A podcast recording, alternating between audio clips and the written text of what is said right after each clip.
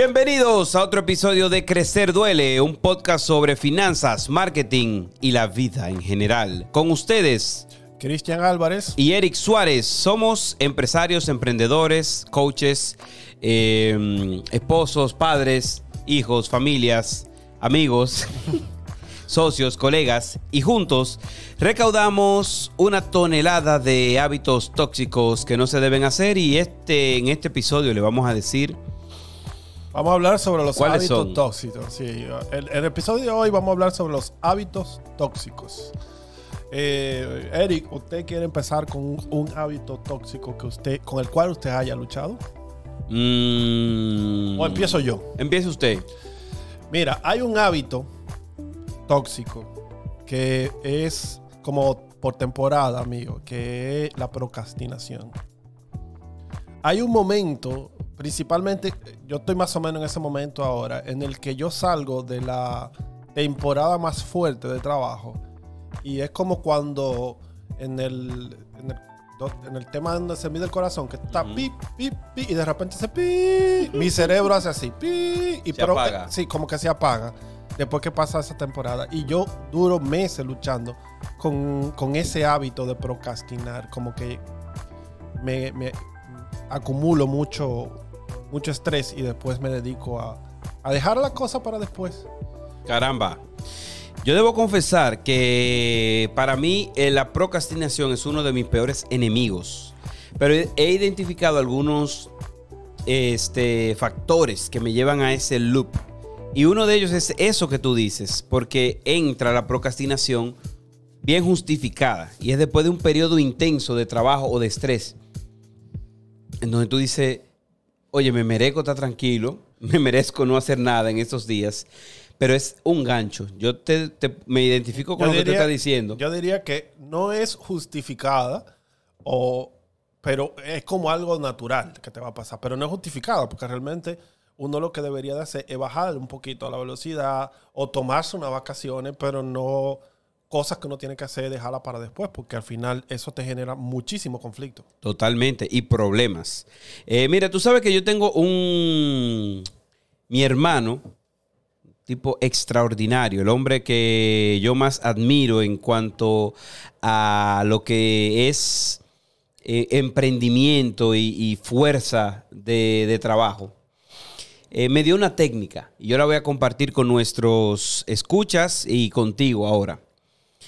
La procrastinación es una función que existe cuando, en mi caso, tú estás pensando y analizando mucho y tú estás armando el plan completo, pero no das el primer paso.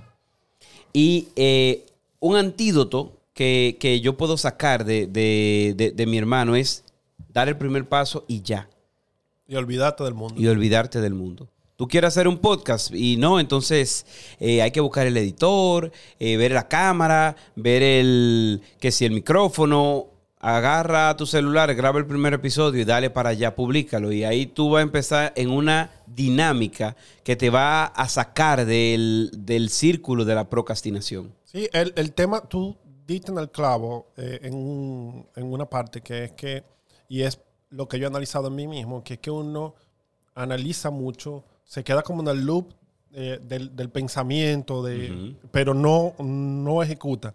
Y eh, yo soy una persona que, que tengo el tema de que yo soy muy abstracto. O sea, yo te puedo crear un proyecto en mi mente de la nada. Yo te puedo crear lo que sea de la nada.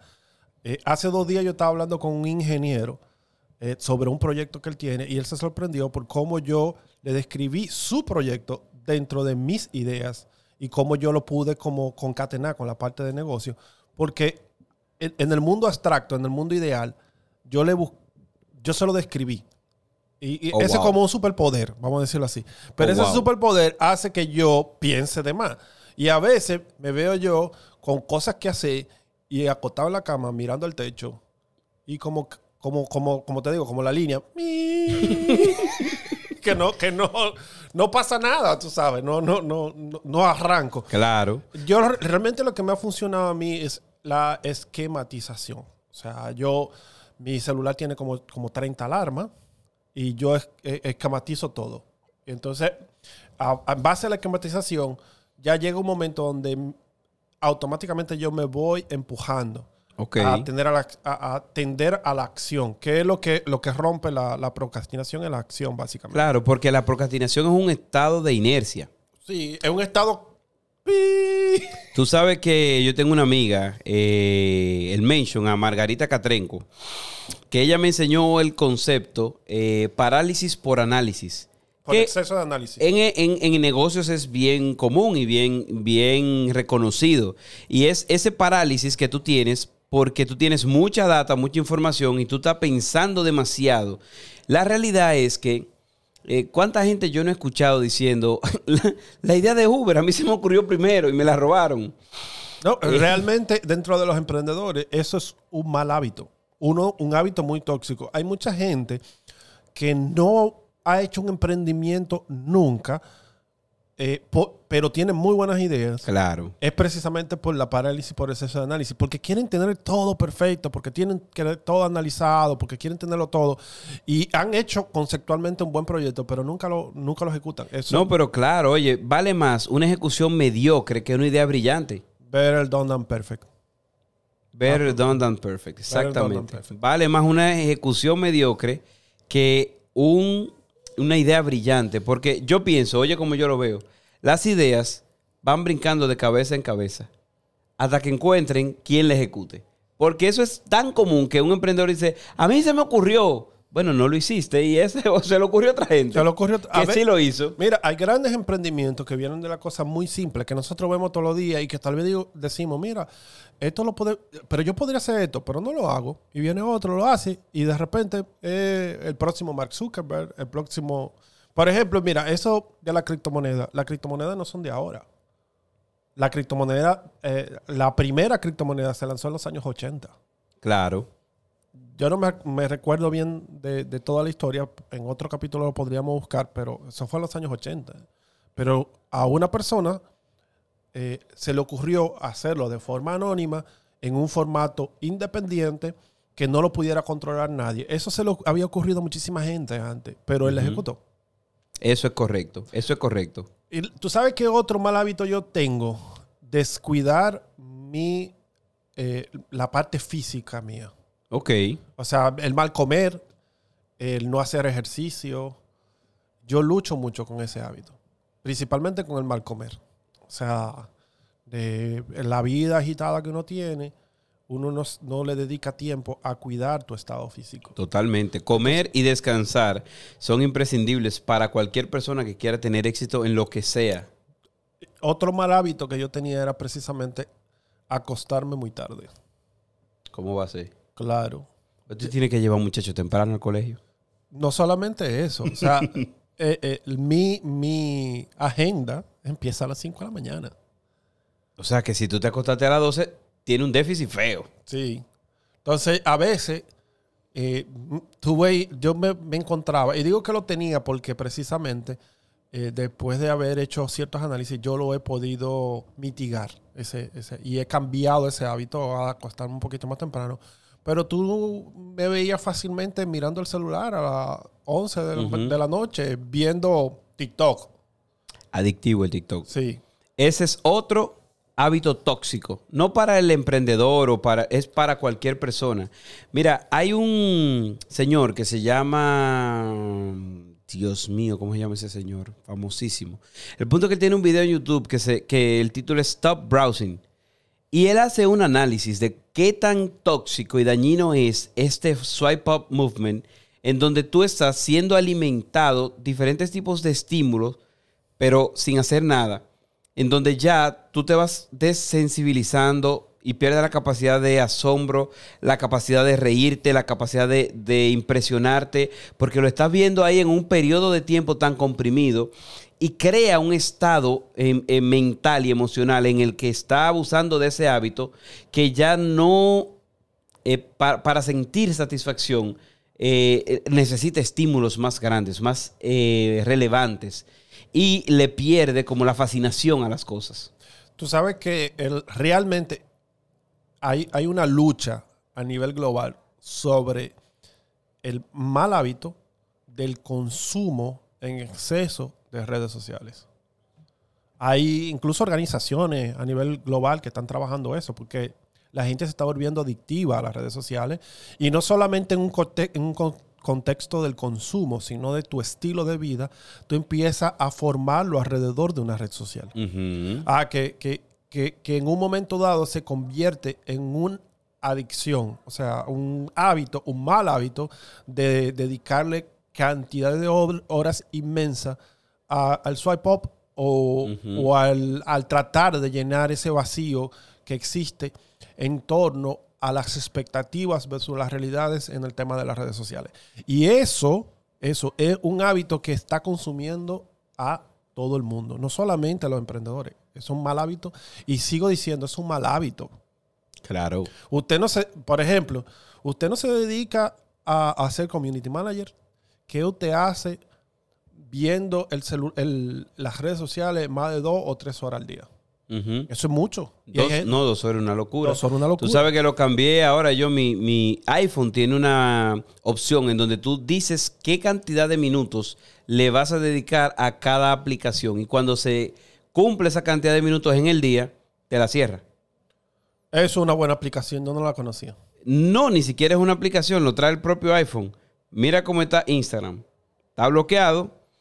Y le dice time limit dice, ya tú acabaste el límite de Instagram que tiene hoy. Para volver a abrirlo, hay que esperar mañana para que se resete ese timer. Tú acabas de, mencionar, y de seguro para, para Android debe haber una opción. Sí, sí, no, no, es lo mismo. Eso, eso seguramente ya está integrado. Entonces, acaba de dar una solución eh, al problema del mal hábito de exceso de consumo de las redes sociales. Claro, bueno, yo voy a aprovechar y voy a decirle para todos nuestros eh, escucha y nuestros eh, televidentes cómo llegar a ese punto. La opción en iPhone se llama Screen Time y está dentro de la opción Settings. En Settings le vamos a dar a... Eh, un tutorial va a ser tú ahora de eso. bueno, más fácil. Usted escribe en el search screen time, le va a aparecer eh, una estadística de cuántas horas usted está, si es más que la semana pasada, menos que la semana pasada. Y luego hay una opción que dice eh, downtime o apps limit. En apps limit, usted elige la, el app. La activa y elige el app y le pone el tiempo que quiere darle. Ok. Está súper interesante eso. Bueno, eh, continuando con nuestro prontuario de hábitos tóxicos, yo te voy a aportar uno que para mí es muy dañino y es el hábito de agotar, de sobreagotar tus energías. Explícate. Te explico.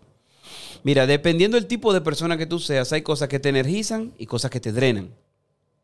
Por alguna razón nosotros entendemos que hay que hacerlo todo junto al mismo tiempo y no administramos esa energía y es un hábito muy malo el llegar todos los días en un estado de muerte súbita a tu casa habiendo quemado toda la energía porque no tienes la suficiente energía para procesar el día, para planificar el día siguiente, para compartir con tu pareja, para dedicarle tiempo de calidad a tus hijos. Y entonces te vas entrando en un ciclo tóxico de eh, llegar agotado, no puedes, no puedes recargarte adecuadamente y no puedes hacer esas cosas que son importantes hoy.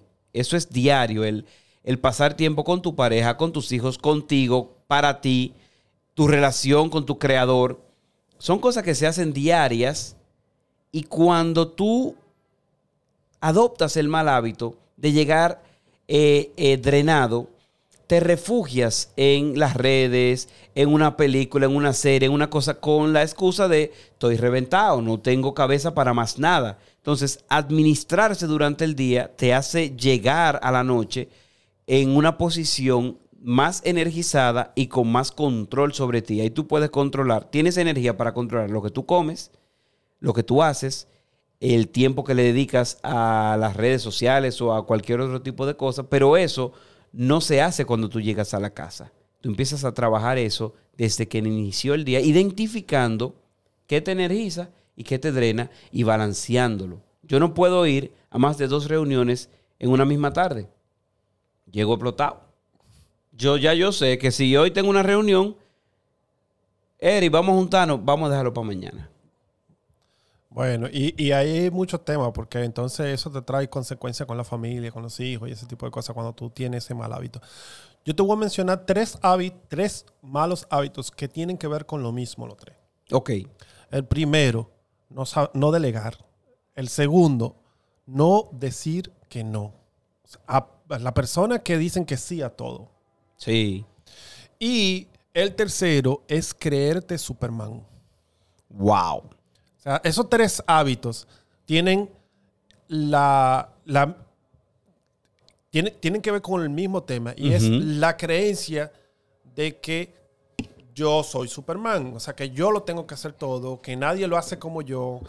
Esa creencia de que yo lo puedo hacer todo, que nadie lo hace como yo y que yo soy el mejor en, en X o Y razón. No quiere decir que tú no te creas que tú eres el mejor, sino que tú no entiendas que hay un límite y que tú tienes un límite, vamos a decir, si los ponemos en, en, en, en tema de tiempo, tú, tienes, tú tienes un límite de tiempo, tú tienes eh, 16 horas como máximo si va a dormir eh, para tú ejecutar lo que tienes que Claro. ejecutar. Entonces, al- cuando tú no delegas o cuando tú dices que sí a todo, que tú te crees esa persona tipo Superman, la verdad es que termina eh, metiéndote muchos problemas. Incluso nosotros tenemos un podcast, eh, un, un contenido que tiene que ver parecido a eso, que es cuando decir que no. Claro, claro. Entonces, tú, tú elevas eh, la cantidad de compromiso, te metes en muchos problemas y termina sobrecargándote de mucho trabajo, muchos problemas y con temas eh, familiares y de todo. O sea, Estoy de acuerdo contigo en un 100%. Solo agregar que hay un momento, hay un punto en la vida del emprendimiento y del emprendedor en donde esa energía y ese quizá ego o esa idea de que tú todo lo puedes llega incluso a ser hasta necesaria para levantar lo que es necesario levantar y luego llevar esa nave a altura eh, crucero. Eh, pero definitivamente el que continúa así, el que no aprende la transición, nunca va a poder salir de ser autoempleado. Eh, puede ser un gran solopreneur, puede ser un gran autoempleado, puede ser un gran artista, un gran artesano, pero no va a llegar a empresario si no aprende a delegar, a decir que no y a ecualizar tus expectativas de ti con la realidad de que, que tú puedes alcanzar. Eh, solo es más rápido, pero juntos es más poderoso. No, y- Eh, y, también el tema es que solo tú tienes un tope. claro, O sea, juntos tú puedes llegar más lejos. totalmente, totalmente. Bueno, mi querido Cristian y escu- eh, podcast escucha, eh, hasta aquí esta edición de Crecer Duele. En esta ocasión, yo quiero, Cristian, que tú nos des alguna lectura o recurso que pueda ayudar con esos para mejorar nuestros hábitos. Hay, no me acuerdo el nombre del autor, Hábitos Atómicos se llama. Claro, durísimo ese libro. No, Te voy a decir el nombre del autor. duro. Sí, yo lo tengo aquí en mi librería. Hábitos atómicos. Realmente te da un refresh de, de lo que son los hábitos y entenderlo. Atomic Habits es de James Clear. James Clear hizo Atomic Habits. Yo tengo una recomendación. Es el libro em, del doctor Joe Dispensa que se llama... Dios mío. Bueno, en español es Deja de ser tú. Eh, o Breaking the Habit of Being Yourself. Vamos a buscarlo por aquí. Joe Dispensa. Así mismo se llama Breaking the Habit of Being Yourself. Y el doctor Dispensa lo que te da son las claves para romper cosas que se arraizan tan profundas en tu ser que se convierten en parte de ti, aunque sean hábitos negativos. Aunque sean hábitos tóxicos. Exactamente, aunque sean hábitos tóxicos. Bueno, eh, ha sido todo por hoy. Nos despedimos. Cristian Álvarez de este lado. Y Eric Suárez. Nos vemos en el próximo capítulo.